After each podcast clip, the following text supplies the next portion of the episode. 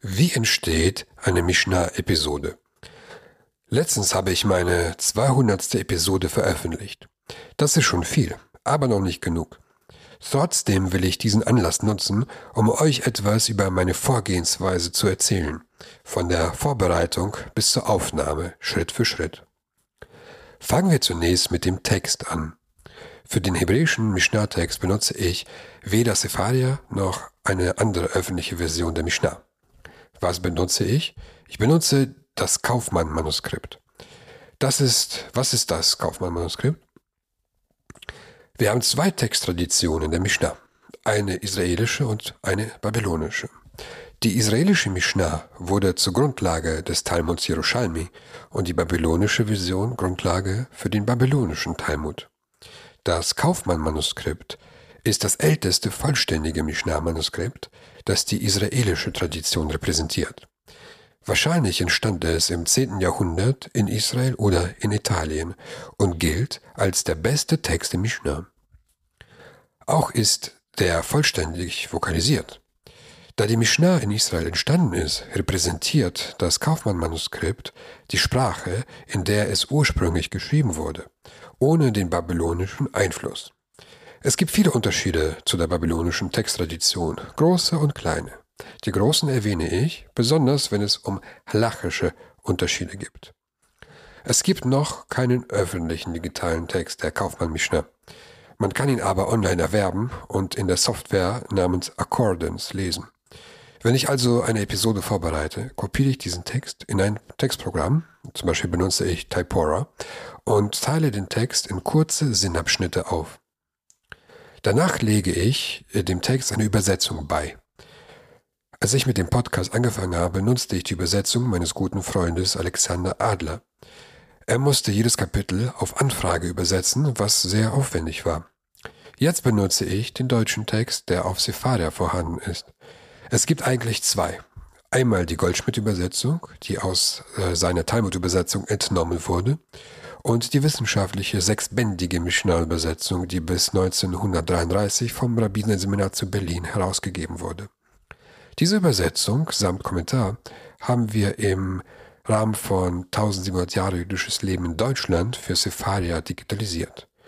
Über den Hintergrund und die Autoren dieser Übersetzung habe ich ausführlich geschrieben und verlinke es in den Notizen zu dieser Episode. Die Übersetzung muss ich manchmal anpassen, wenn die Ausdrucksweise zu veraltet oder zu ungenau ist, aber meistens ist es eine verlässliche Grundlage. Somit habe ich einen Text, mit dem ich arbeiten kann. Wie gehe ich weiter vor?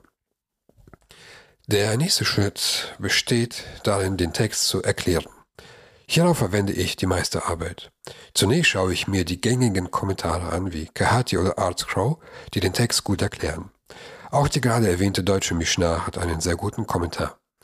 So gehe ich den Text Schritt für Schritt durch und schreibe die Erklärung in Form von Notizen oder in vollständigen Sätzen auf.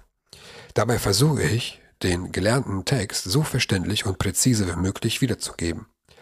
Für das Hören von Texten sind in jedem Schritt Wiederholungen nötig, um den Zusammenhang nicht zu verlieren. Wenn ich Podcast selbst höre, passiert es mir oft eine kleine Unaufmerksamkeit und schon weiß ich nicht, worum es geht. Deshalb versuche ich es den Hörern so einfach wie möglich zu machen. Ob mir das gelingt, müsst ihr bewerten. Nachdem ich Text und Erklärung in einer Rohfassung niedergeschrieben habe, gehe ich zusätzlich mehrere Werke durch. Ich fange an bei dem Mishnah-Kommentar des Rambam. Hierfür benutze ich eine relativ neue Ausgabe des Meor Verlags. Das Besondere an dieser Ausgabe ist die moderne hebräische Übersetzung aus dem Arabischen und der beigefügte Kommentar. Rambams Mishnah wurde in den letzten 900 Jahren von seinem Opus Magnum, der Mishneh Torah, überschattet, weshalb seiner Mishnah viel weniger Aufmerksamkeit gewidmet wurde. Die Ausgabe, die ich benutze, versammelt alle Kommentare, die zu Rambams Mishnah gemacht wurden, aus den entlegensten Winkeln. Manchmal sind das Angriffe gegen seine Auslegung, manchmal Vergleiche zu anderen Autoren oder nur Anmerkungen zu den verschiedenen Textvarianten oder Quellenangaben oder auch Unterschiede, wie er die Halacha in der Mishnah Torah festlegt. Wenn ich etwas Interessantes darin finde, wird es Teil des Podcasts.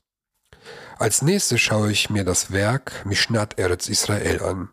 Das ist ein Kommentar zu der Mishnah, auf den ich mich jedes Mal besonders freue. Ich glaube, ohne ihn würde ich diesen Podcast schon längst dicht machen. Dieses Werk bringt frischen Wind in die Mishnah-Forschung. Von der Mishnah Eretz Israel gibt es 66 Bände. Allein Masechet Shabbat hat zwei Bände. Und was ist jetzt so besonders an diesem Werk? Es wurde von drei Personen geschrieben. Von Shmuel Safrai, der war Professor an der Hebrew University für Geschichte des Zweiten Tempels und rabbinische Literatur. Von seinem Sohn Seif Safrai, Professor für die Geschichte des Zweiten Tempels und rabbinische Literatur an der Bar Ilan Universität. Und seiner Tochter Hannah Safrai, Dozentin an der Hebrew University für, ihr wisst das bereits, für die Geschichte des Zweiten Tempels und rabbinische Literatur. Also ist es ein besonderes Familienunternehmen. Das Werk ist ein kritischer Kommentar, der Tradition mit der Moderne vereint. Es gibt historische Exkurse zu einzelnen Themen, archäologische und historische Hintergründe im Rahmen der römischen und äh, griechischen Antike. Aber vor allem, was dieses Werk so einzigartig macht, es gibt Untersuchungen der babylonischen und israelischen Tradition der Mishnah wieder, in dem beide Talmudim, der Bavli und der Yerushalmi, miteinander verglichen und analysiert werden. Denn das Studium des Talmud Yerushalmi wurde in den letzten tausend Jahren sehr vernachlässigt. Alle oben erwähnten Mishnah-Kommentare wie Kehati oder Artscroll beziehen ihre Erklärung aus dem Talmud Bavli. Die Safrai-Familie hat nun den Yerushalmi wieder in die Mishnah reingebracht. Auf diese Weise zeigen sie auf, wie die israelische Tradition, die ja älter ist, sich im babylonischen Talmud weiterentwickelt hat. Dazu gibt es zahlreiche philologische Anmerkungen. Ein sehr tiefes Werk auf vielen Ebenen. Und ich bin Hashem dankbar, in so einer Zeit zu leben zu dürfen, wo es solche Bücher gibt. Übrigens gibt es das ganze Werk kostenlos auf Sepharia, jedoch ohne die zahlreichen Bilder. Ich benutze die digitale Buchversion auf Kotar, Kotar ist eine Online-Bibliothek für israelische Lehrer und Schüler. Nun bin ich zwar kein Lehrer, aber die Cousine meiner Mutter ist Lehrerin in Ashkelon und wurde sogar israelweit zur Lehrerin des Jahres 2023 gewählt. Ein großes Maseltorf, liebe Irina. Sie hat Zugang zu dieser ganzen Bibliothek und lässt mich ihren Account mitbenutzen. Somit habe ich Zugang zu moderner Forschungsliteratur in allen denkbaren Bereichen. Übrigens, ich glaube, ich habe vergessen, es zu erwähnen, alle Bücher, die ich benutze, außer der deutschen Mishnah, sind auf Hebräisch. Okay, soweit alles, was die Erklärung der Mishnah betrifft. Als letzter Punkt fehlt noch die Halacha. Eine große Rolle spielt hier die Erfahrung. Mir ist kein Werk bekannt, das moderne Halacha direkt mit der Mishnah verbindet. Wer aber halakhische Literatur liest, vor allem Kompendien wie Yalkut Yosef oder Pninei Halacha, der kann moderne Fragestellungen mit der Mishnah verbinden. Aber ich verlasse mich nicht auf meine Erfahrung, also zumindest nicht nur auf meine Erfahrung, sondern versuche immer Neues zu lernen. Dabei gehe ich so vor. In manchen Mishnah-Ausgaben, wie in der Art Scroll, gibt es Verbindungen zwischen Mishnah und Shulchan Aruch. Wenn ich also weiß, in welchem Siman im Shulchan Aruch die betreffende Mishnah behandelt wird, falls überhaupt, dann schlage ich die Stelle auf und lese die, die Mishnah Brura zur Stelle. Wenn ich weiß, was die Mishnah Brura ist, es ist ein Kommentar, das zum ersten Teil des Shulchan Aruchs von Mer Kagan und seinem Sohn geschrieben wurde. Das Werk erschien 1875, was äh, das und es ist auch sehr populär und einflussreich gewesen. Natürlich behandelt es nur die vormoderne Halacha, aber äh, vor einigen Jahren ist eine Erweiterung erschienen namens Dirshu. Und diese Erweiterung verbindet die Mishnah Brura und den Shulchan Aruch mit modernen Responsen. Nicht immer sind die interessanten Sachen zur Stelle, deshalb muss man das systematisch von Kapitel zu Kapitel lernen. Sobald das alles fertig ist, geht es ans Aufnehmen. Das geht bei mir zu Hause nur nachts. Mit zwei Kindern in einer Zwei-Zimmer-Wohnung gibt es kein ruhiges Plätzchen. Erst wenn alle schlafen und die Katzen auf der Toilette eingesperrt sind, ist alles ruhig. Neulich habe ich mir ein neues dynamisches Mikrofon gekauft, was ihr jetzt hört. Davor hatte ich ein Kondensermikrofon, das jedes kleinste Geräusch in der ganzen Wohnung aufgenommen hat.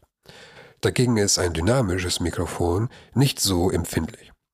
Ich nehme auf mit Audacity, haue ein EQ rein, um den Raum auszugleichen und einen leichten Kompressor. Und das war's. Anschließend lade ich die Episode auf Podigy hoch, neulich auch auf YouTube, was noch einen extra Schritt braucht, aber den werde ich jetzt einfach übergehen. Für, den, für das Hosting zahle ich äh, 6 Euro im Monat. Das ist die günstigste Option und bietet mir 120 Minuten im Monat und die schlechteste Audioqualität von allen. Da ich keine Einnahmen und keine Sponsoren habe, zahle ich alles selbst. Wenn ihr eine Episode sponsern möchtet, zum Beispiel für eine Jahrzeit oder zum Gedenken an jemanden oder einfach so, könnt ihr mich gerne kontaktieren, entweder auf Facebook oder über talmud.de. Alles Gute.